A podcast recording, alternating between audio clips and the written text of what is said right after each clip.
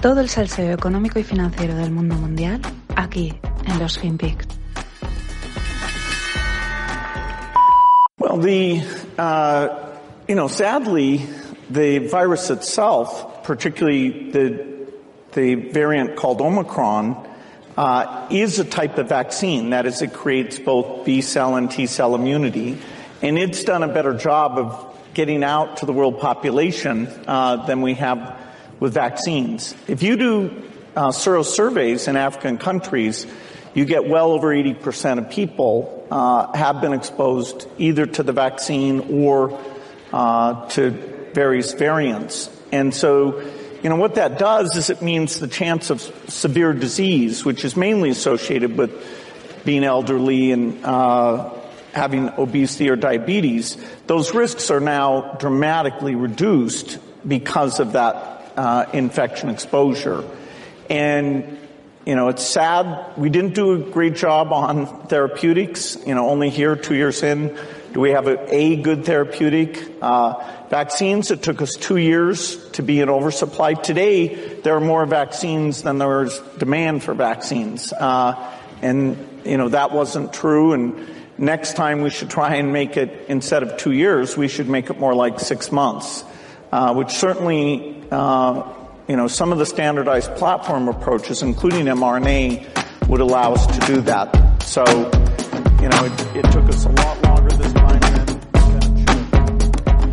Hola, no financieros. Mm, tristemente, tristemente, según el amigo Bill Gates, el tenebroso, como Klaus Schwab y toda esta tropa, Bill Gates. Una de las frases dice, tristemente, el virus por sí mismo, particularmente la variante Omicron, eh, ha actuado como vacuna, crea una inmunidad y hace mejor trabajo llegando a todo el mundo que las vacunas. Ahora ahí también había un trozo que decía, ahora veremos en detalle, ¿no? Dice, la próxima vez tenemos que ser más rápidos. Mm, eh, la infección está llegando a todo el mundo, el virus lo ha hecho mejor, ¿no? Eh, tenemos que ser mejores. Mm, la realidad del COVID es ha sido siempre dura de digerir. Fue momento del shock en el principio, luego durante, luego se ha hecho muy largo y ahora también. Siempre lo ha sido, ¿no? Eh, en este momento los medios eh, están corriendo un tupido velo, porque saben que los datos que ahora tocaría presentar, los análisis a realizar, el debate eh, respecto a todo esto, pues son de difícil digestión para toda la opinión pública, porque duele, duele, duele ver la, la realidad, ¿no? Mejor miramos para otro lado y aquí no ha pasado nada. ¿Qué es lo que está sucediendo ahora mismo? ¿no? Eh, daros cuenta que de repente, en cuanto ha empezado Omicron, Omicron es un, es un golpe en la cara contra todas las, contra todas las narrativas. Mm, bueno, y ahora ya no pasa nada, ya mm, fuera. ¿eh? No cuentan esta gente. Eh, como Bill Gates y and Company, pues los medios de comunicación no cuentan con que a estos les da igual todo, ¿no? Ellos tienen su plan, no hablo de conspiraciones, pero ahora lo explicaré lo que, a lo que me refiero con el plan, y eso es lo que les importa, y por eso a Bill Gates eh, no se calla, y pues con toda la desfachatez del mundo, dice en la cara, en un foro, porque esto no es un, un, extracto ahí que le han pillado saliendo del restaurante y le ha dicho, no, no, esto es un foro, eh, o sea, muy público diciendo tristemente, o sea, tristemente, eh, la naturaleza lo ha hecho y nosotros no. Eh, acojonante. A mí me parece que el plan de Bill Gates es este, demostrar que pueden batir a la naturaleza, ¿no? Él lo que quiere a lo mejor es al volver a ser el mayor millonario del mundo, ha cogido el objetivo de las partes estas de pues mm, vacunas, sanidad, etcétera, y quiere eso, demostrar que pueden batir a la naturaleza, ser mejores que lo que nos ha hecho sobrevivir como especie hasta hoy. Por eso dice tristemente. Y lo terrorífico es que luego dice la próxima vez. Y la verdad, visto lo visto, uno ya duda de si la próxima vez es que surja una pandemia mm, por azar natural, lo cual puede suceder, o por planificación, porque da a entender eso, es que es lo que da a entender, tristemente, no lo hemos conseguido la próxima vez, ¿no? Además, parece que lo diga como muy inminente, cualquier otra persona diría, Buah, de aquí a que haya otra próxima vez, aquí han pasado muchos años, ¿no? Aunque por suerte, para nosotros, los mecanismos naturales y el azar vuelven a ganar por goleada. Es así. Recuerda, los que habitualmente, perdón, los que actualmente habitamos el planeta somos el resultado de una selección genética que ha sobrevivido a otras pandemias y enfermedades infinitamente más mortales y dañinas. Eso no quiere decir que no haya que apoyarse en la medicina, pero mm, pues es que la, naturaleza es así. Ya digo, sea un virus natural de laboratorio o un mix de ambos, no, no lo sabemos, pues la naturaleza, la del cuerpo humano y la de los seres vivos, como ser bacterias, virus, pues es fascinante, es imprevisible y es imbatible. O no hay sorpresas, pues hay sorpresas constantemente con enfermedades, sorpresas para bien y para mal. Y este es el ejemplo, o sea, Omicron ha llegado para decir esto se acaba, igual que habrá pasado en otras pandemias y no habían vacunaciones masivas. Estas élites juegan a ser dictadores, como está haciendo el señor Trudeau, o dioses, como el Bill Gates y la tropa que lleve detrás. Al menos, por lo menos, también salen perdiendo. Su plan hace aguas. Perdemos todos, pero ellos también. Y es que es un virus que, ya lo dije, se ha tornado más mediático que sanitario, sin que deje de ser sanitario, sin que eso no quiere decir que no esté, pero la carga mediática ha sido excesiva. Y Omicron ha llegado para acabar con toda la matraca, literalmente. Todas las restricciones empiezan a desaparecer sigilosamente, ya no se les da el bombo que se le daba a cuando se ponían, ¿no? De repente enteras que fuera mascarillas, que esto ya no hace falta, eh, país por país, comunidad por comunidad. Eh, es muy curioso, ¿no? Porque ya el miedo no vende tanto y, puedes también despertar de, uy, ahora sí y antes no. ¿Qué me estás contando? En cualquier caso, los alemanes tenían razón, acordaros. Nada más empezar todo este lío del COVID, Merkel salió y dijo que la gran mayoría de la gente se iba a contagiar. Creo que dijo en torno a un 70% o tres cuartos de la población, algo así. Y es que yo lo comenté, el problema que tienen los alemanes es que se pueden equivocar, ¿eh? pero ellos no saben ser imprecisos. O sea, tienen un gen ahí, tienen algo metido en la cabeza que no pueden calcular mal, no pueden, no pueden equivocarse. Y la tía lo clavó, bueno, lo clavaron los que lo, lo hicieron. Dijeron un 70% y con Omicron se ha contagiado todo Cristo. Vacunado, no vacunado, el que pasaba, el que no estaba, absolutamente todo el mundo. Y lo acertaron. Lo que pasa es que en aquel momento también era duro. En aquel momento que estábamos todos cagados con este COVID de qué iba, de repente salen y dicen, os vais a contagiar todos. Y decías, y te ponías a temblar, ¿no? Prefiero mirar a otro lado y, no saber de qué va esto, ¿no? Pero al final es que, es que esta gente, es que ya lo digo, no, no saben equivocarse, son precisos hasta para esto. De cualquier modo, se agradece el fin de la matraca mediática. ¿Por qué? Pues porque es el fin del miedo y es la forma de volver a la normalidad. Llama también la atención que antes nos vendían la nueva normalidad como algo que teníamos que asumir, ¿no? Es, mira, esta es la nueva normalidad y os la coméis con patatas, ¿no? Y decíamos, bueno, pues vale, oye, pues, pues sí, ¿no? Parece que las cosas han cambiado. Pero ahora que estamos volviendo ya a la normalidad o ya llevamos un tiempo con una inercia tendiendo a la, a la nueva normalidad, eh, esta está siendo más parecida a la anterior de lo que pensábamos, de lo que esperábamos todo. Está muy parecida y, da la sensación de que a poco que abran un poquito todo, discotecas, bares, eh, pasaportes fuera, esto en dos días va a ser como antes. Otro gol por la escuadra. ¿Han cambiado cosas? Sí, algunas se han acelerado puntualmente, pero al final, en términos generales, si nos damos cuenta, volvemos al mismo punto en el que nos quedamos, hemos perdido un añito y medio, y al mismo ritmo que seguíamos de evolución social, tecnológica, unas cosas avanzan más, otras más, menos, de repente aparece esto y, damos el salto. En fin, que hemos ido para volver al mismo sitio. Y mientras, miedo, miedo, miedo. Y como decía, volvemos a una normalidad. A mí lo que me está pareciendo y lo que apunta, pues somos así, nos gusta los seres humanos al final, oye, vamos a volver a lo que conocíamos. Eh, más parecida a la anterior que a la esa nueva que nos vendían, ¿no? Sin embargo, hay cosas que les va a costar. Por ejemplo, eh, los sistemas públicos de transporte. El metro de Londres estaría al borde de la quiebra y no sería el único, aunque este sea otro tema que no se toca, ¿no? Están ahí latentes y bueno, vamos a mirar hacia otro lado. La verdad es que es lógico el parón de la pandemia, más las reticencias en mucha gente aún vigentes, pues eso, a mezclarnos, eh, a meternos en masas, aunque hay gente que lo tiene que hacer sí o sí, pues está haciendo estragos en todas las arcas de los sistemas públicos y privados de transporte, eso lo sabemos. Los niveles de uso se han recuperado respecto a hace año, año y medio, pero es que siguen muy lejos de lo que era en el 2019. Se estima que aproximadamente, en términos generales, un 40% por debajo. Claro, yo estoy convencido que volveremos a pelotonarnos sin ningún problema y a, y a olerle el sobaquito en el metro al que tienes enfrente, al que no se ducha, que pasaporte para los que no se para los que no se vacunan, pero oye, un pasaporte para los que no se duchan tampoco estaría nada mal. Pero volveremos a lo normal antes de lo que nos pensamos. Pero claro, el agujero de las arcas públicas lo pagamos todos y está ahí. Y os digo la verdad que a veces lo comprendo y lo firmo el decir, mira, vamos a mirar para otro lado, patada adelante y ya veremos. A ver, demasiadas movidas.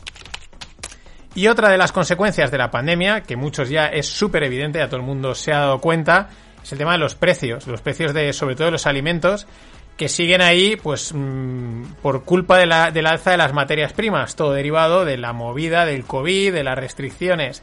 La clave sigue estando en los productos más elementales de cara a la alimentación, como son los fertilizantes. Estamos hablando, pensad en la cadena de creación de un producto, de la gran mayoría, pues en, el inicio básico, o sea, el fertilizante puro y duro, pero ya ahí empieza a marcar la subida de precios. Y uno de los más importantes es la urea, no confundir con la otra urea, tiene el mismo nombre.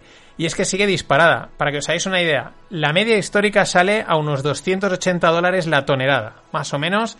En los últimos 5 años la media está ahí, tenemos en cuenta 2019-2020, y actualmente está en 380 dólares la tonelada y, tonelada y parece que subiendo. Esto es nada más y nada menos que un 30% en fertilizante. Si luego añadimos todos los otros costes que conocemos, de petróleo, de restricciones, de no sé qué, pues parece que habrá que seguir un tiempo esperando a que se relajen estas tensiones en los precios. Y es que esto pinta a que nos dijeron eh, a finales de 2021, no, allá mediados, finales de 2022, se relaja todo, cuando probablemente, igual que otras muchas cosas, las sabían y esto también lo sabían y ahora empiezan a decir que no, no, que esto es 2023. Tranquilos.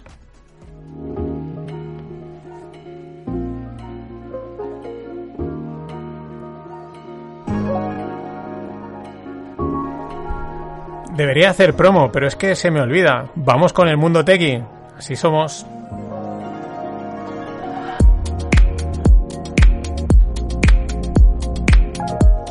Luego siempre pienso, has tenido ahí un momentito para vender que si las camisetas, que si el curso de opciones con Greg, mm, no sé, vender algo, hacer pasta, pero no sé, a veces hay que dejar la música correr.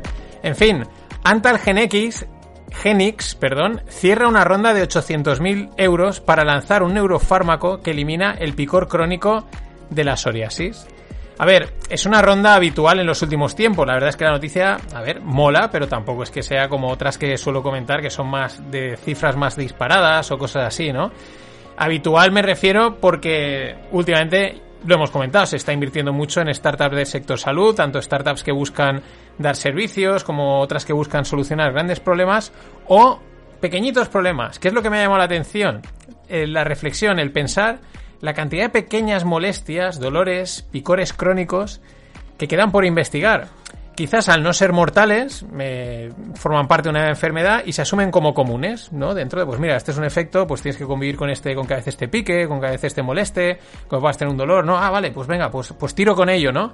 Y, y sin embargo, mm, te das cuenta que tampoco hay por qué, ¿no? ¿Por qué no desarrollar soluciones a esos pequeños problemitas Claro, mm, aquí entra ya la parte económica, ¿no? Igual hay poca gente o igual se centran más en grandes problemas o problemas más raros y ese más habitual, bueno, no pasa nada, no va a matar a nadie, ¿no? Pero oye, la calidad de vida que te dan es de mucha. En fin, Antal Genix, o Genix, lleva ya 2,2 millones recibidos en financiación. Pues todo para adelante. Y la noticia del fin de semana, en la parte cripto, va a ratos. La, verdad es que últimamente, digo, esto está como apagado, ¿no? ¿no? No sé, es verdad que como el precio está cayendo, no sé muchas cosas. Pero eh, de repente se reactiva, ¿no? Y empieza una detrás de otra, pam, pam, pam. Os voy a comentar una, pero hay varias para toda la semana ya, la tengo ya cerradita casi. La noticia era el robo de NFTs de la plataforma OpenSea por un valor de 1,7 millones de dólares a 17 usuarios. El hacker utilizó el mítico método de phishing, aunque también hay dudas sobre la vulnerabilidad de OpenSea. Enseguida Lógicamente desde OpenSea han salido a decir que no, que ellos no han, que ellos, está todo perfecto por su parte. Eh, lo que parece, se hablaban de 200 millones y luego no, no, son solo 1,7. Se hablaban de 30 usuarios, no, son solo 17 usuarios. También habría que poner la pasta entre comillas, porque claro, ya sabemos que si ese 1,7 millones eran Ethereum o probablemente Ethereum o asociado a cualquier criptomoneda, pues hoy son 1,7, mañana es 1, o si cierran el grifo mm, es 0. Mañana hablaré de lo de cerrar el grifo, que hasta interesante lo que ha dicho el de Kraken. Detalles, el phishing, que esto es lo que quizás más ha llamado la atención, que haya un hackeo, que roben pasta, pues es algo que de vez en cuando pasa. Pero es que el phishing es un método muy sencillo mm, por el que recibes un documento que parece oficial, un correo que te piden, oye, rellena esto que somos y lo ves y te parece de OpenSea o del banco que sea. Lo rellenas, obtienen tus datos y ya te han reventado. Métodos viejos para proyectos nuevos. También es consecuencia del Wild Wild West que menciono siempre. ¿Qué pasa? Que nadie se preocupa de, de alertar, de que te pueden robar, de la forma más tonta. Aquí al final pues sigue faltando mucha user experience, pero sobre todo también algo de regulación, un poquito más de control, probablemente servicios de custodia con niveles de seguridad. Es decir, el problema es que todas estas características, pues digamos que muy descentralizadas no son. De hecho, había gente que apuntaba en Twitter de decir, bueno, viendo este tipo de hackeo que han hecho, la verdad es que tener los, como decía Jacob Martin, decía, tener los digital scarce goods, o sea, los bienes digitales escasos en un servidor de Amazon Web Service, es decir, al control de Amazon, pues la verdad no me parece tan tan mala idea. Es que esto es divertidísimo. Hasta mañana. Yo digo una cosa, como le decía, que muchos dicen, yo tengo un chico que estudia, dice, economía. Y economía no hace falta estudiar. Eso es bien cierto, no hace falta estudiar. ¿Cómo que no? No hace falta. El hombre que gane cinco duros, que se gaste uno. Y ya está la economía. When I spoke with President Putin back in October, he told me that he has a trust deficit with the West, with NATO members. You just spoke with him in Moscow. Do you believe the West and Germany can trust the word of Vladimir Putin? Um, first, we, one can he can trust us. NATO is not aggressive. The European Union is not. We are not willing to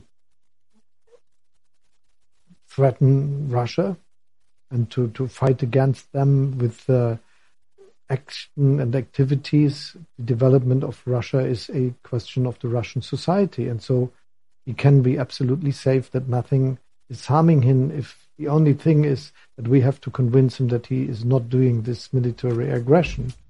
And uh, what we are working for is that we get agreements. He asking for agreements. And we have them. Hola no financieros, aquí tenéis al presidente Scholz, el alemán, el recién estrenado y es en un foro, en el mismo foro de estos que montan así para llevar a, a gerifaltes del mundo de la empresa, de los gobiernos, el mismo en el que hablaba Bill Gates, pero ahora pues va de, de políticos, ¿no? La entrevista tiene sus perlas, sobre todo al principio, cuando la entrevista, entrevistadora dice que cuando, cuando estuvo con Putin, cuando en octubre pasado, este, Vladimir, le aseguraba que tenía un déficit de confianza en Occidente, ¿no? Como que no confía él, no confían en él. Yo más que confianza diría que, diría que Putin pues no es tonto y es una especie de decir es que no me tomáis en serio, ¿no? Creo que me tengo que hacer de valer, ¿no? Por lo tanto, y esto es importante, ¿no? Desde mi punto de vista, si a los factores geopolíticos, que son un montón, todos los que se han ido hablando, le añadimos ese, entre comillas, déficit de confianza, que suena más casi a un factor personal, a un tengo que poner el pie, ¿no? Tengo que poner el dar un puño en la mesa, pues poco que hacer, ¿no?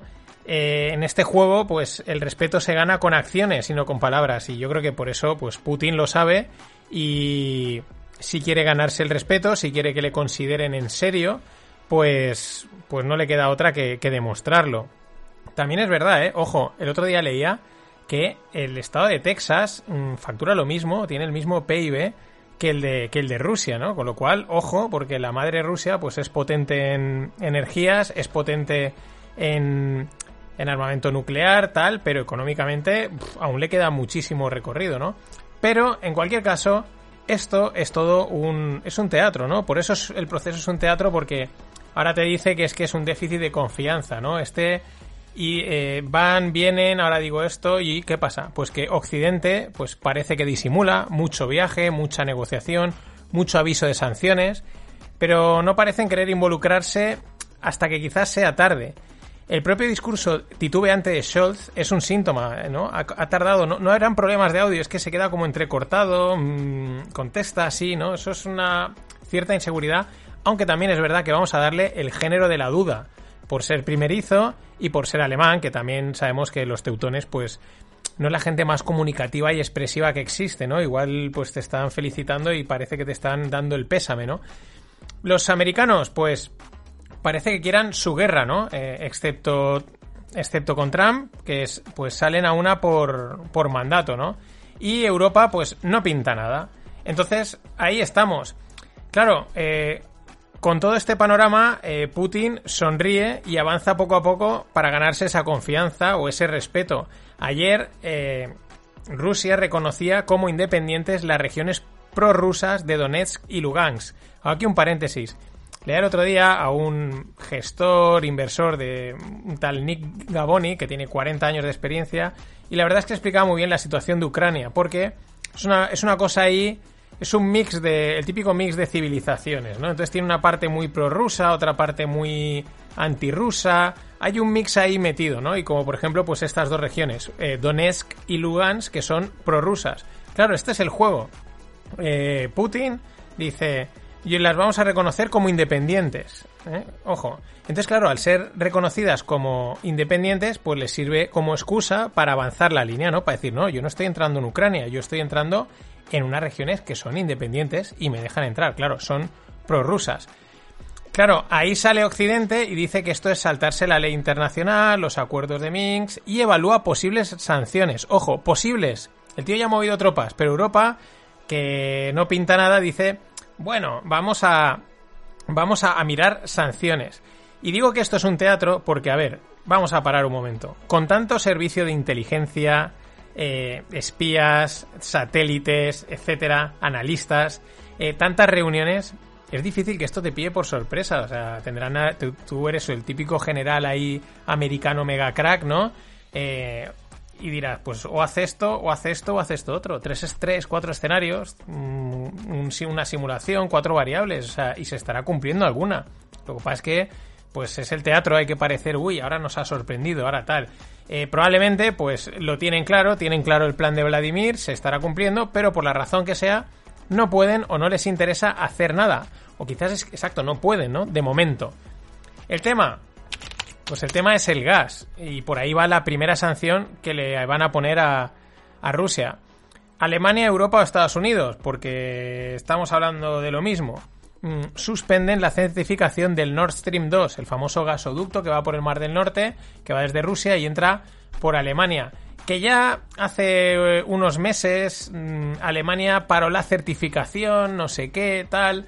Y ahora, pues nada, han parado la certificación del gasoducto y esta es la primera sanción.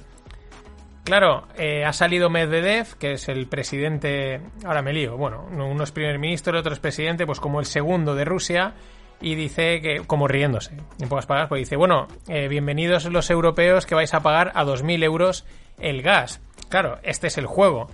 Entonces habrá que traerse el gas desde Estados Unidos, fijaros el juego, ¿no? Yo te fuerzo a prohibir el Nord Stream 2 porque así te tengo que enviar yo tropecientos mil barcos y cobrarlo. O inventarse el gas o sacarse de donde sea. En fin, esto es un juego, pues, mm, pues que ahí estamos, poco a poco. Más sanciones, pues llegan en temas de bancos y de accesos a mercados, pero bueno, esto es como, pues si si, se ríen de lo del gas, que le pongas unas sanciones a unos bancos y al acceso a ciertos mercados europeos y tal, es como, Venga, mm, para nada. Y con todo esto, lo que siempre digo, en este tipo de situaciones, dentro de todo el juego de unos dicen A, otros dicen B, hay que ir a los mercados. Los mercados esto lo reflejan perfectamente. Y están clavando el ritmo de este teatro ruso-europeo-americano. Es decir, los mercados están cayendo y suben, ¿no? Están ahí como a trompicones, de momento, hacia la baja, sin llegar a la sangre. En ese punto, en el, es en, el, ese punto en el que llevan semanas. Eh, de repente parece que van a rebotar fuerte o parece que se van a desplomar en vertical. Eh, podríamos decir que el panorama es bajista controlado, que es lo mismo que pasa con el conflicto. Avanza mal, pero con control, ¿no? Es decir, es un teatro totalmente desquiciante. Y ojo, porque hay quien ya ve en esto una oportunidad de compra de cara a la inversión en los mercados. Y dice, no, tal, es que están cayendo, hay que invertir. Cuidado, cuidado, porque a mí este me parece un escenario mucho más traicionero de lo esperado, porque esto de que no caiga así de golpe, eh, a trompicones, uff, uff, y podría prolongarse esta situación demasiado en el tiempo, podría estar comprando a la baja. En fin, esta calma tensa súper complicada, lo que hemos hablado en el Stonks y volveremos a hablar, la volatilidad media, ni alta ni baja, media. ¿Dónde vas? ¿Dónde te quieres meter? Y un recordatorio eh, a través de una bueno, de un listado que os dejo en la newsletter que es espectacular. Recoge la larga lista de empresas tecnológicas reventadas, literalmente, o sea, reventadas, o sea, una sangría, absolutamente. Desde un 93%, el ticker es Clove, que es una de las, eh, ahora no me acuerdo el nombre, pero es una de las que recomendaba el amigo Chamath, que lleva un menos 93%, hasta Twilo, que lleva un menos 65%. Vamos, ese es las que más, pero es que hay muchas más. Pero bueno, tienes ahí PayPal, Square, mmm, yo qué sé, mmm, DKN, Wix, bueno, Shopify también creo que está por ahí, en fin, Hood, eh, Robin Hood, pero una auténtica sangría. Es que es espectacular. Estas eran el growth, esto es que el panorama ha cambiado, eh, están vendiendo a 50 veces ventas, es barato, va a vender a 200. ¿El recordatorio cuál es? Que pese a llevar entre un 90 y un 65%, aún podrían caer otro 90 y otro 90 y otro 90. Eso es lo que hay que tener. Eso es, al final, aquí hay que aplicar el sentido común, que es el menos común de los sentidos. Y el 20 de febrero se filtraban documentos y acusaciones al banco suizo Credit Suisse por ayudar a esconder fortunas ilegales de dictadores, políticos corruptos, espías y criminales. La verdad es que la listita tiene lo mejor de cada casa. Yemen, Venezuela, la Endragueta, Nigeria, vamos, una buena selección. Tampoco tiene que sorprendernos, o sea, a ver, se intuía que toda esta gente pues lava el dinero por sitios como Suiza y alguna de sus entidades y bancos pues tienen que estar ahí metidos, tiene que haber algún jueguecito, ¿no? Se huele, no se sabe con certeza, pero se huele, ¿no? Pero lo llamativo es la rápida respuesta de la entidad suiza. En el mismo día, con apenas horas de distancia, han rechazado todas las acusaciones. Eh, lógicamente, ¿no? Eh, ¿Qué iban a hacer? Lo que es interesante es que una de las de la declaración dice el 90% de las cuentas del banco revisadas están cerradas a día de hoy. Y dices, y el otro 10% que falta, ojo que puede dar para mucho, que sois muy listos. El tema es que yo no sé cómo se lo montan los de Credit Suisse, pero si recordáis algún otros escándalos, últimamente están en todas, en todos los festivales de dudosa reputación. Eh, la empresa, eh, el Juan este que eh, el Bill Juan este, que es el hedge fund que petó en Asia. otra, otra petada en Asia. están ahí en todos los fregados. Yo creo que tienen que ser un poquito más, más selectivos.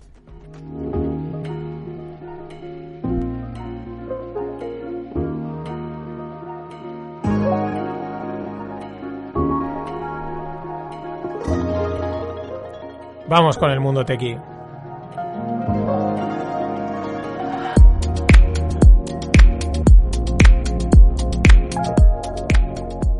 Bueno, y en el mundo tequi startupero, BBVA relanza la inversión en neobancos, nada más y nada menos que 350 millones de inversión para Atom y Neon.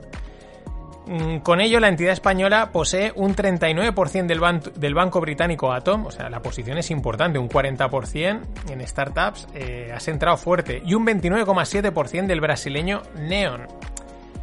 ¿Qué es lo que me llamó la atención? Eh, aparte de la inversión ¿no? y de la apuesta por los neobancos, mm, el subtítulo de la noticia en la que hablaban de esto, que relaciona con otra, engancha con otra noticia, eh, que eran unas informaciones del propio BBVA el propio BBVA asegura que pasa del Banco Sabadell. Acordaros que eh, se habló de una fusión-adquisición, estuvieron a puntos, y dice que pasa del Banco Sabadell, que ahora el objetivo es el mundo digital. ¿Qué forma más sutil de decirle a un banco que se ha quedado anticuado, si te das cuenta, ¿no? Es decir, no, no, yo ya paso de vosotros que hay que ir a lo digital. Es como decir, pues es que estáis viejos, os habéis quedado atascados.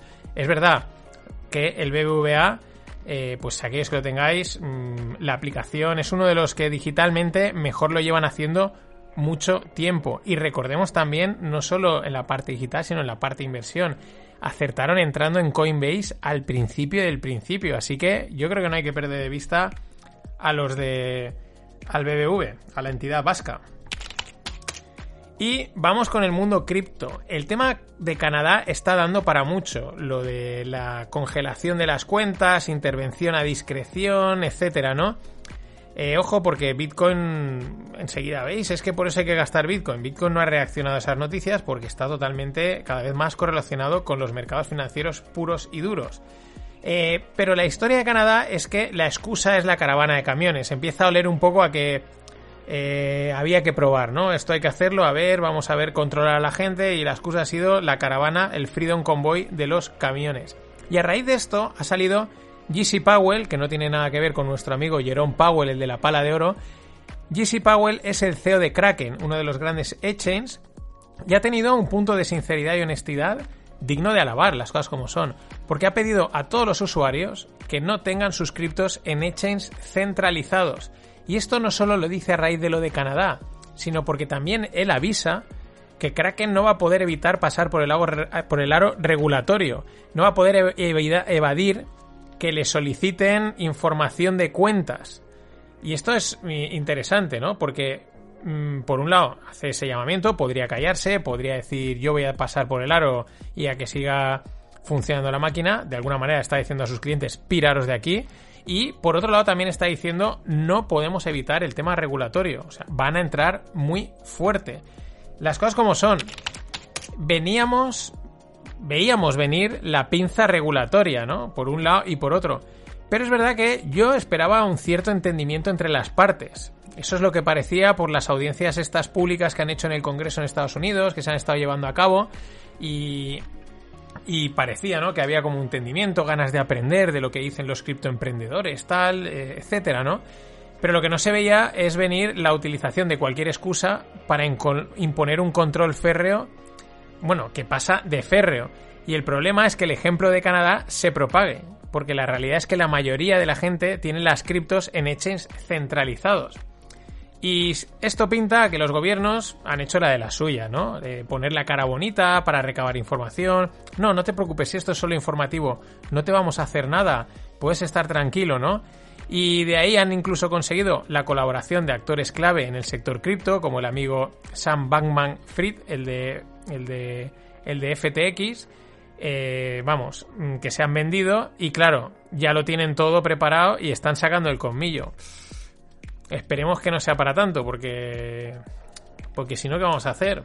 Estamos vendidos. Habrá que hablar de las CBDCs. esa aberración eh, de la seguridad y la privacidad. En fin, nada más. Hasta mañana. Que invierta su puta madre. том числе за границей. Я не знаю, почему-то э, немецкой общественности не нравится э, атомная энергетика. Ну, я не хочу давать никаких комментариев. Вот, но э, я вообще не понимаю, чем вы будете топить. Газа не хотите, атомную энергетику не развиваете. А что вы будете? Дровами топить? Ну, дрова тоже в Сибирь надо ехать. Чтобы...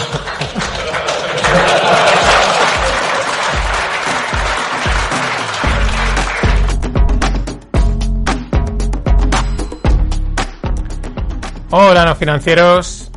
Esta voz deberíais de reconocerla. La he puesto alguna vez y por el acentito, ¿no? Se nota que es ruso. Eh, me refiero a nuestro amigo y queridísimo, por así decirlo, Vladimir Putin. Estas declaraciones son de 2010. He de decir que hace como pues un mes o por ahí, un poco más, no, ya casi dos meses, eh, las tenía por ahí guardadas, pero al final no me dio para ponerlas, ¿no? Pero ahora me han vuelto a aparecer por ahí por Twitter y son, claro, perfectitas, ¿no?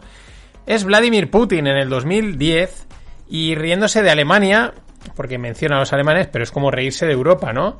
Y además con razón, porque ahí lo que está diciendo, y por eso la gente se ríe, ¿no? Y además el tío lo hace como con un, tono, un tono stand-up comedy, ¿no? Con esa pausa, sonrisa así pícara, ¿no? Eh, voy a decir la broma, reíros. Eh, dice, claro, dice Alemania, podemos decir Europa, pues eh, no gusta la energía nuclear y no están construyendo centrales. Y entonces es cuando él, así con risas, cuando la gente se ríe, dice, dice entonces, ¿con qué, ¿con qué se van a calentar? Dice, con leña. Y ya, claro, rompen dos a carcajadas. Es, pero es que, para colmo, remata diciendo, eh, mm, hay que ir a por leña a Siberia, ¿no? Que es, yo creo que Siberia es algo que todos entendemos, o sea, todo el mundo la utiliza para la misma primera, porque los que inventaron lo de enviar a la peña a Siberia son los rusos, eh, eh, pues al, exilio siberiano del frío y allí perdido a la muerte, y el resto pues lo decimos en base a eso, ¿no? Y por eso cuando dice lo de ir a por leña a Siberia, yo creo que tiene ahí su miga. Claro, esto es muy premonitorio, ¿no? Bueno, para nosotros premonitorio, para él él ya estaría en su hoja de ruta. Y así estamos en Europa y así está Vladimir, con la sartén por el mango. El tema es que yo en los FinPix, pues mi objetivo es agrupar noticias para contarlas de golpe, ¿no? Y hilarlas, buscar un poco las interrelaciones y hacer lo que es como la curación de contenidos y porque así mola más. Eh, es verdad que es justo al contrario de cómo lo hacen los medios que, de comunicación, que lo que van haciendo es alargar la información, van soltándola por goteo, porque así te mantienen enganchado, ¿no? Y cada día te dan un poquito, y eso, pues yo intento hacer lo contrario, yo lo agrupo y, y lo suelto, ¿no? ¿Cuál es el problema que a veces pasa, como está sucediendo? Pues lo de Ucrania. Es un tema muy importante, va para largo, y ya no es cuestión de que los medios hagan liqueo de información, sino que es que no hay otra que ir así. De, a lo mejor hay que repetir el eh, tema de de Ucrania, Rusia, como es el caso de hoy. Pues el conflicto avanza. Muchas noticias de mil tipos, ¿no? Salen sobre, por ejemplo, sobre detonaciones en diferentes zonas de Ucrania, que claro, al final uno ya no sabe si han sido los rebeldes prorrusos que están en zona ucraniana o los rebeldes ucranianos que están en la zona ucraniana contra la zona rusa o rebeldes ucranianos en la zona rusa, eh, si es si ha sido algún ejército o sea, es una detonación que han oído y a lo mejor es de cualquier otra, el pedo de una vaca, por así decirlo. O son fake news o qué. Pero ahí van saliendo. Es verdad que parece que la cosa va poquito a poquito, ¿no? Esto no. Parece una, una guerra en cámara lenta, ¿no? Mm, pasito a pasito, no nada así a lo bestia. Al mismo tiempo, Ucrania declara el estado de emergencia. Ojo, vamos a hacer la comparativa. Igual que Trudeau, Trudeau, su Emergency Act es una especie de estado de emergencia, ¿eh? Pero vaya diferencia de motivos. Yo creo que los ucranianos lo tienen bastante justificado. Ahora, el amigo, el hijo de Fidel, Justin Trudeau, eh, si le planta una guerra, yo no sé qué emergency, qué act o qué, qué estado va a tener que declarar. Bueno, pues Ucrania, a través del estado de emergencia, una de las cosas que ha pedido ha sido el llamamiento a filas a los reservistas de entre 18 y 60 años para un periodo máximo de un año. Yo creo que esta llamada no la haces así de cara a la galería, ¿no? Al mismo tiempo, Estados Unidos despliega 800 soldados, 20 helicópteros Apache y 8 aviones de combate en la región báltica desde sus bases en Alemania. Esto no quiere decir que vayan a intervenir en Ucrania, ojo, porque es verdad que puede ser un despliegue rutinario, ya digo, he dicho que pues hoy en día se comenta todo y se sabe todo al minuto, entonces a veces algo que es rutinario parece, metido en un cierto contexto, parece que vaya a pasar algo, ¿no? Eh, puede ser a lo mejor un, mero despliegue rutinario o una forma de dar respaldo a los países bálticos que sí que integran la OTAN, ¿no? Y decir, bueno, pues por si acaso, y para que tampoco parezca que estamos aquí pasotas, vamos a mover gente, también por igual los países bálticos le han dicho, oye, tú mm, lo que quieras, pero nosotros a estos rusos nos los conocemos y no nos fiamos un pelo, así que empieza aquí a ponernos algo de seguridad y, y a ver qué sucede, ¿no? Problema, que visto lo visto, esto va hasta donde Putin quiera llegar, o mejor dicho, hasta donde él considere que ya se ha ganado la confianza y el suficiente respeto de Occidente. Y COVID más inflación más movidas geopolíticas, pues se traducen en materias primas disparadas a diestro y siniestro. Esto es algo que pues llevamos contando mucho tiempo, pero ahí sigue, ¿no? Eh, lo bueno será el día que a lo mejor dejemos de hablar de ellas no para los que invierten o los que tenemos posiciones en materias primas, pero sí para de cara a la traducción que tiene nuestro coste diario. El coste, el petróleo, perdón, se encara a por los 100 dólares, pero eso sí, tranquilamente, ¿eh? no, no como otras veces de boom, de vale, a lo bestia, gamma squeeze, para arriba, no, no, no, con calma, va poquito a poquito, sube un poquito, se relaja, al mismo ritmo al que se mueve el conflicto de Putin. Es sano y habitual mirar al pasado para encontrar patrones y situaciones similares que puedan dar una pista de qué puede suceder. Es lo que he mencionado alguna vez, el Be First, Be Smart de Margin Call, ¿no? Y la verdad es que son ejercicios interesantes y de los que se puede aprender mucho. Sin embargo, no olvidemos el matiz de que la historia no se repite, pero se parece mucho. Y ese pequeño se parece mucho hay que cogerlo también con pinzas, ¿no? Porque sea igual, pero ese distinto es suficiente. Y aquí es donde entran las hipótesis y lo que estoy y, y por donde he empezado de las materias primas. Vamos, la peña, los analistas, economistas, eh, istas, istas, istas, llevan un jaleo de fechas acojonante. O sea, acojonante con el, tema de la inflación, la, las materias primas, los tipos de interés. Cada día hoy es una cosa, que si esto es como el 87, que si esto, no, esto es como el 99, que no, que esto es como en los 70. Eh, igual es que es como todas a la vez metidas en una superbola, que también cuadra con lo que, con lo que vemos, ¿no? Que se habla de, de una super burbuja.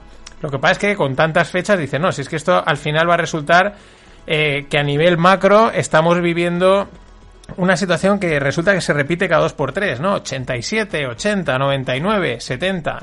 En fin, resumen, inflación, poco crecimiento, inestabilidad geopolítica y también diría que económica y pues de momento materias primas disparadas.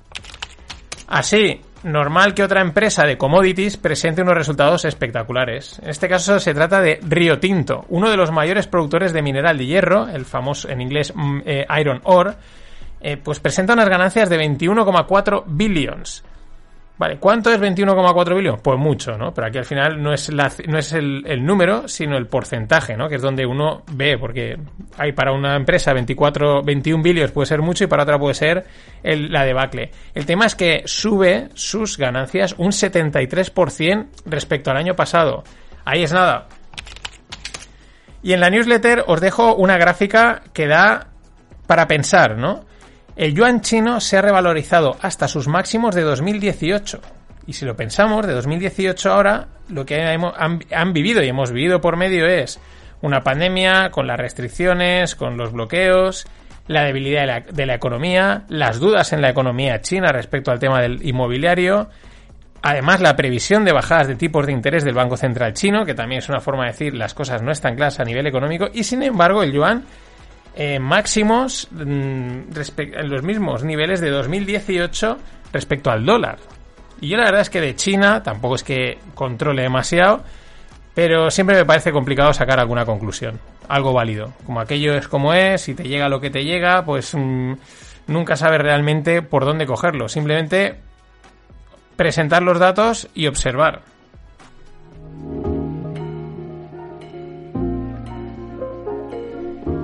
Y nada, a ver si me pongo este fin de y en una semana ya puedo lanzar el Club No Financieros. Que es que Greg, con la Academia de Opciones, pues no paramos. Y, no me da, igual tengo que aplazarlo un mes más. Será por buena causa.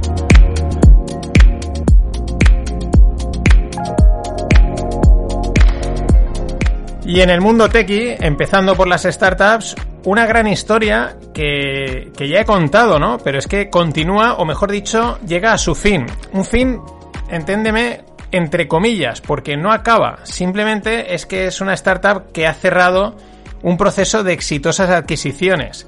Me refiero a Reply o Reply.ia o AI, ahora no sé cuánto es el punto, pero bueno, es una empresa de inteligencia artificial aplicada a chatbots, fundada por los hermanos Omar y Pablo Pera, oriundos de Alcoy, de aquí del, sur de Valencia bastante al sur, pero bueno, de la comunidad valenciana, Alicante, Valencia, que no se enfade nadie.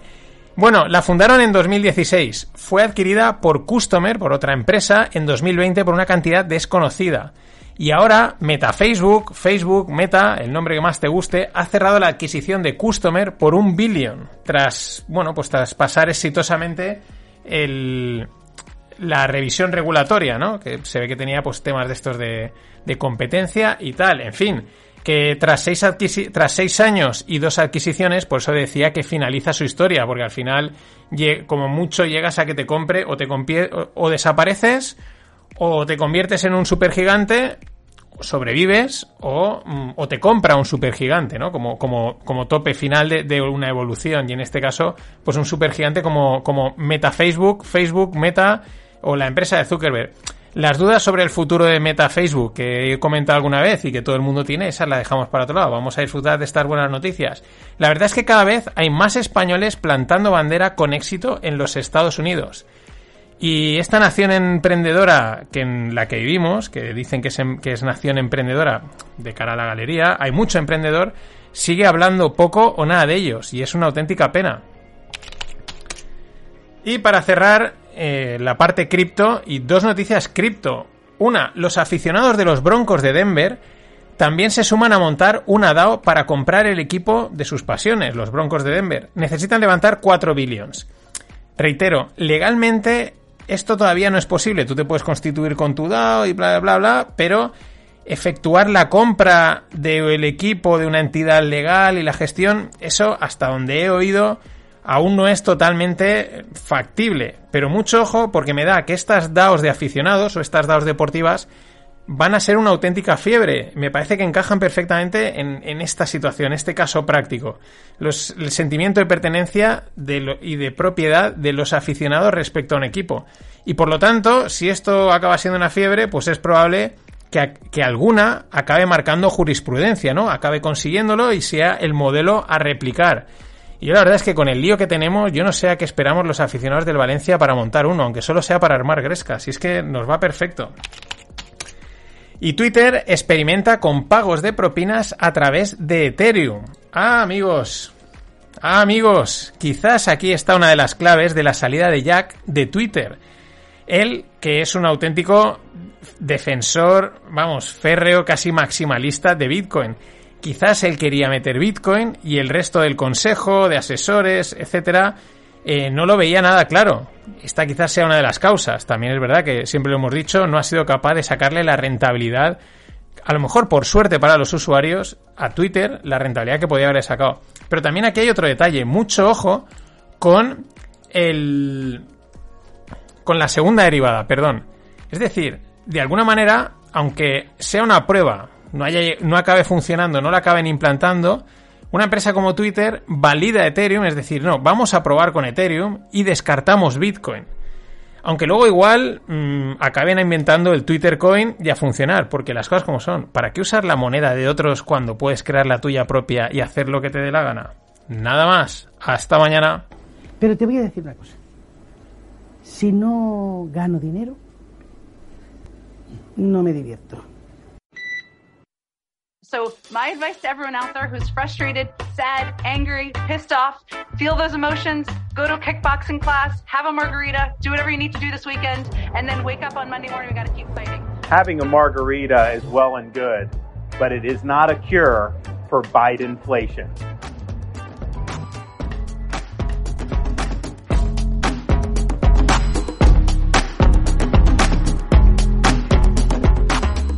Hola, no financieros. Vamos a cerrar la semana con la Bidenflation. Este que veíais, bueno, la primera que veis es la secretaria esta de comunicación, la pelirroja, Epsky o Epki o algo así se llama la chica del gobierno de Estados Unidos. Y el que veíais después era DeSantis, el gobernador republicano de Florida, que cada vez suena más. La verdad es que tiene.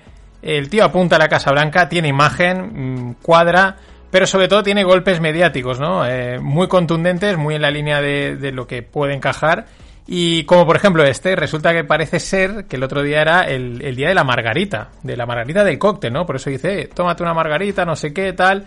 Y el tío dice, sí, está muy bien tomarse una margarita, pero cuidado con el Bidenflation, ¿no?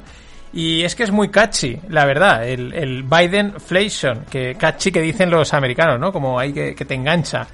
Y la verdad es que este tipo de lemas, pues, pues, a veces pueden parecer un poco tontos, simples, pero a veces cuando están bien elegidos, eh, vamos, funcionan, ¿no? Se quedan ahí grabados y te sirven para atacar muy bien al, al, enemigo, ¿no? Al contrario. Y es que la inflación empieza a ser un problema a pie de calle y un bulto que quieren escurrir todos los gobiernos.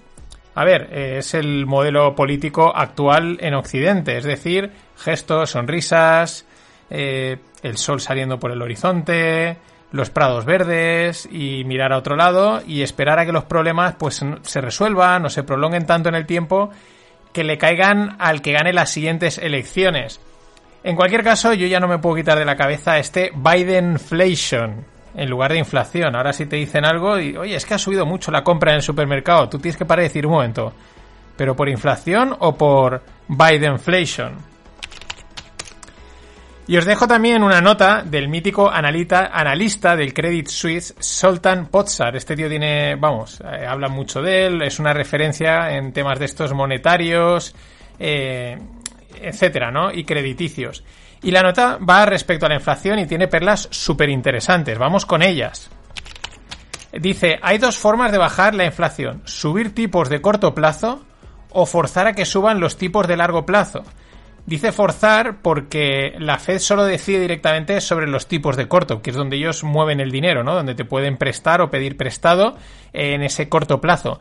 El largo plazo eh, serían maniobras monetarias indirectas para intentar afectar pues a los bonos de 20, 30 años, ¿no? Pues podríamos decirlo jugarretas, aunque están entendidas, asumidas, ¿no? Más cosas, dice, subir tipos hoy tiene por objetivo reducir la inflación sin generar una recesión, dice, algo que nunca ha conseguido gestionar la Fed. Lo que explica es que, pues hasta estos tiempos raros de distintos, pues bueno, se generaba una recesión, ahora te lo dicen, ¿no? En aquel momento te pondrían alguna excusa, no, es que ha pasado no sé qué y por eso estamos en recesión, pero realmente ellos la han generado pues para controlar la inflación, ¿no? Pero claro, ahora lo que intentan es eso, reducir la inflación sin generar una recesión en la subida de tipos. Y ya lo dice Zoltan, eh, esto no ha conseguido nunca la, Fed, así que eh, están experimentando sobre el experimento, que puede salir mal. Pero Zoltan también dice, no le tengas envidia a la Fed, ¿no? Como diciendo, oye, estos tíos qué suerte tienen, hacen lo que quieren, porque, eh, y aquí es algo que yo he comentado también, dice Postar, Zoltan Postar, dice, la foto de la inflación es compleja. Esto no es tan sencillo como nos venden, bla, bla, bla, tanto en el corto como en el medio plazo, como la que sufres a nivel de calle, como la que te puede afectar a tus inversiones.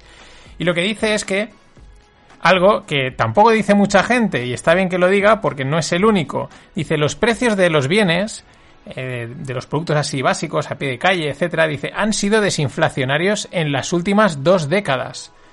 Lo cual le ha dado a la Fed, pues tiempo, ¿no? Mucho margen para relajarse, para seguir bajando tipos, porque unos, los, los servicios y tal subían, pero los bienes, pues bajaban y se compensaban, ¿no? Y hemos vivido la prueba de que hemos vivido, pues, esta época de de inflación o cero inflación, inflación contenida o desinflación. Ahí hay siempre un poquito de dudas.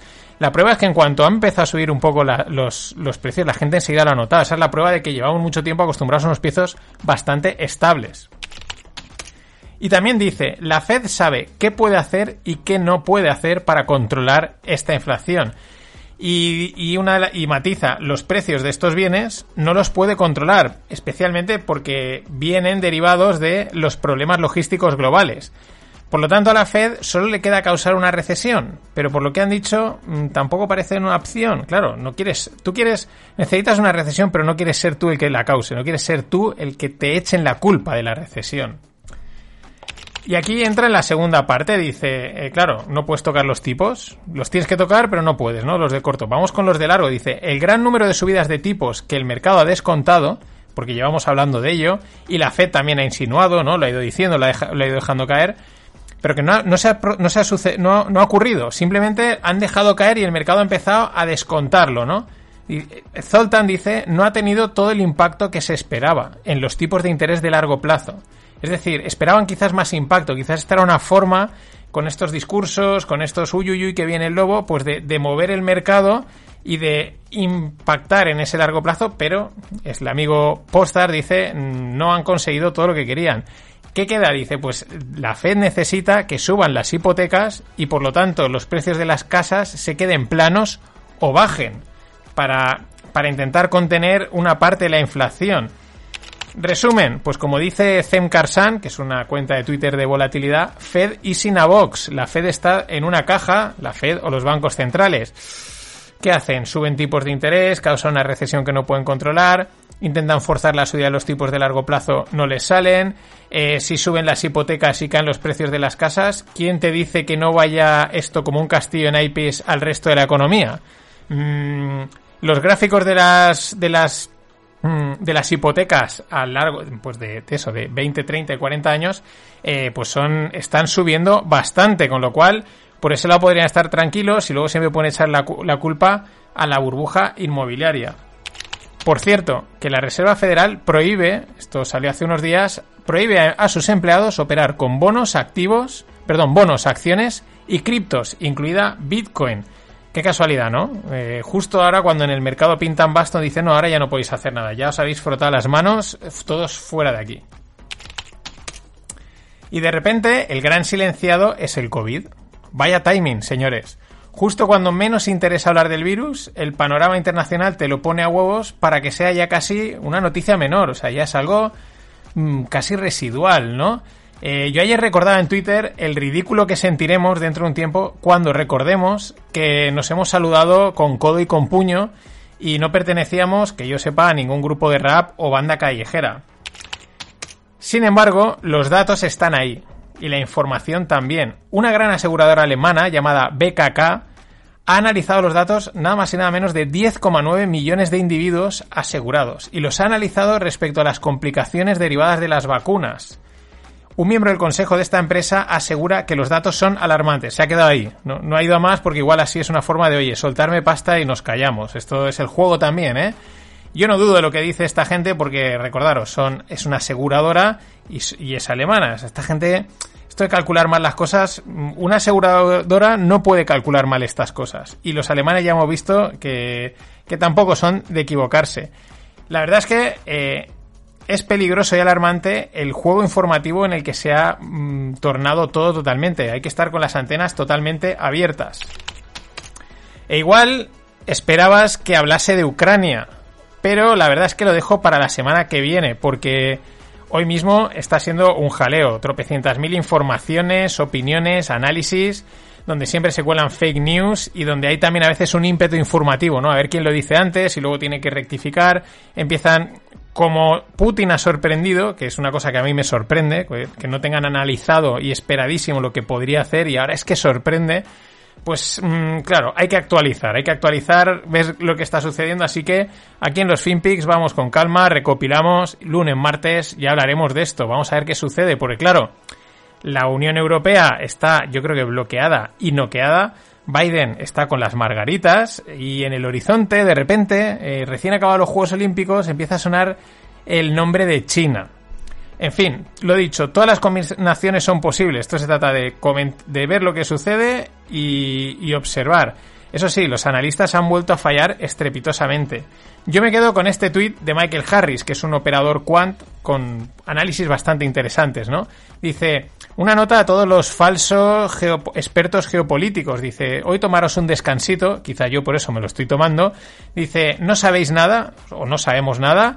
Eh, esto es muchísimo más complicado que lo que una mente así normal puede llegar a comprender. Es verdad, son tropecientas interrelaciones, segundas, terceras derivadas que probablemente incluso ni ninguna mente puede llegar a entender, ¿no? Dice simplemente rezad por las víctimas de esta injustificable escalada o guerra escalada, totalmente de acuerdo, y dice a la que, por cierto, hemos contribuido todos, ¿no? Porque mirando a otro lado, votando a políticos que son que no son valientes, que no se atreven a enfrentar a los problemas, eh, bancando las energías verdes, los discursos bonitos, los gestos, pues contribuyes a que gente como Putin, Xi Jinping o cualquier otro hagan la que están haciendo. Lo que digo, menos tweets de apoyo, menos imágenes, menos ilustraciones y más votos a líderes valientes y con coraje para sacarnos de estas situaciones.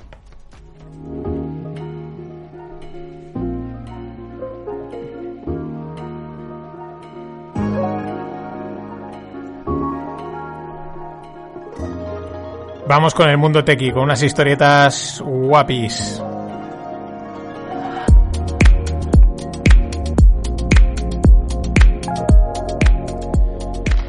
Eh, lo de Guapi, mm, no sé por qué ayer grabando el podcast con Inma del Distonómica, que saldrá el viernes por la noche, pues no sé por qué me salió un guapi de en una crítica, ¿no? De algo. Decía, no, era para, o sea, no, no, era un, no era un piropo en ese sentido, ¿no? Pues ahí dice, ah, eso es machismo y tal. No, simplemente, y ahora me ha vuelto a salir. ¿Por qué? Pues porque la mente es así, los cables chocan y dicen, pues ahora sale guapi. Pues seguro que volverá a sonar. En fin. Vamos con una historia, eh, una nota cómica para este día que yo creo que todo el mundo lo percibe bastante gris, negro por el tema de Ucrania, ¿no? Pero vamos a dar un contrapunto. Y la historia es la historia de Domenech. Ojo, porque hay sorpresa final con Domenech. Ayer me lo redescubría Juan Luis Hortelano, el presidente de la Asociación Valenciana Startups, que estuvo en el Rogle, eh, también fundador de Blinkfire. Y es que vaya crack es Domenech. El tío tiene la cuenta de TikTok que se llama Antiemprendedores. De hecho, yo ya traje un audio suyo sublime respecto a la inflación. O sea, buenísimo, ¿no? Lo que pasa es que luego no lo pude recuperar, creo que lo borró. Pero bueno, una de las frases decía algo así como, con 10.000 euros en el banco, da igual que haya inflación o no, sigue siendo pobre. O sea, el tío es un auténtico crack. Es esa mezcla entre troll, guasa, crítica, pero cuando lo miras en detalle hay una línea que te hace dudar de hasta qué punto es broma lo que hace, lo que no, ese juego, ¿no? Quizás eso es lo interesante. Como por ejemplo lo que me descubría Juan Luis, la mentoría para emprendedores que ha sacado al módico precio de 5.000 euros. La página que ha montado, que se llama Antiemprendedores y es espectacular, eh, parece o es una crítica a los vendedores de cursos para cambiar la vida, ser dueño de tu tiempo, ganar dinero de verdad, ese tipo de, de mensajes, ¿no? Y digo que parece porque si leéis la página, que ya digo, es para leerla entera, no tiene desperdicio, pues se nota, ¿no? Ese tono jocoso, crítico, pero claro, luego le das al link de comprar la mentoría y te permite pagar los 5.000 pavos. O sea, si tú llegas y le das y le largas 5.000 euros, el tío te los ha, cobra te los ha cobrado, ¿no? Eh, es ahí donde está esa sutil línea. De toda la página me quedo con un trozo que dice, deja de ser subnormal. Domenech es espectacular. Pero es que la sorpresa es que Juan Luis también me descubría que Domenech tiene también un canal de YouTube con 1,2 millones de seguidores y dedicado a enseñar a ligar y el canal se llama Verdadera Seducción. En el cierre de hoy os pongo, un extracto que es finísimo. Eh, hay, también hay gente que le acusa de estafador, pero claro, tal y como no comunica, si leéis la web, si veis sus vídeos, pues hasta qué punto te estafa o te estás dejando estafar, porque el tío deja muy claro las intenciones y tampoco te dice que te esté engañando, en fin. Eh, además es que parece que tiene problemas muy serios de salud que no ha dudado en usar para sacar provecho, pero además serísimos, ¿no? En fin, como tuiteaba alguien ayer a, raíz del hilo que se montó es, este tío es un capitán general, sea estafador o no, o eso, o un auténtico crack. Y para cerrar la semana y cerrarla con el tema cripto, pues han salido un par de noticias muy interesantes respecto a hackeos eh, que han sucedido en este sector.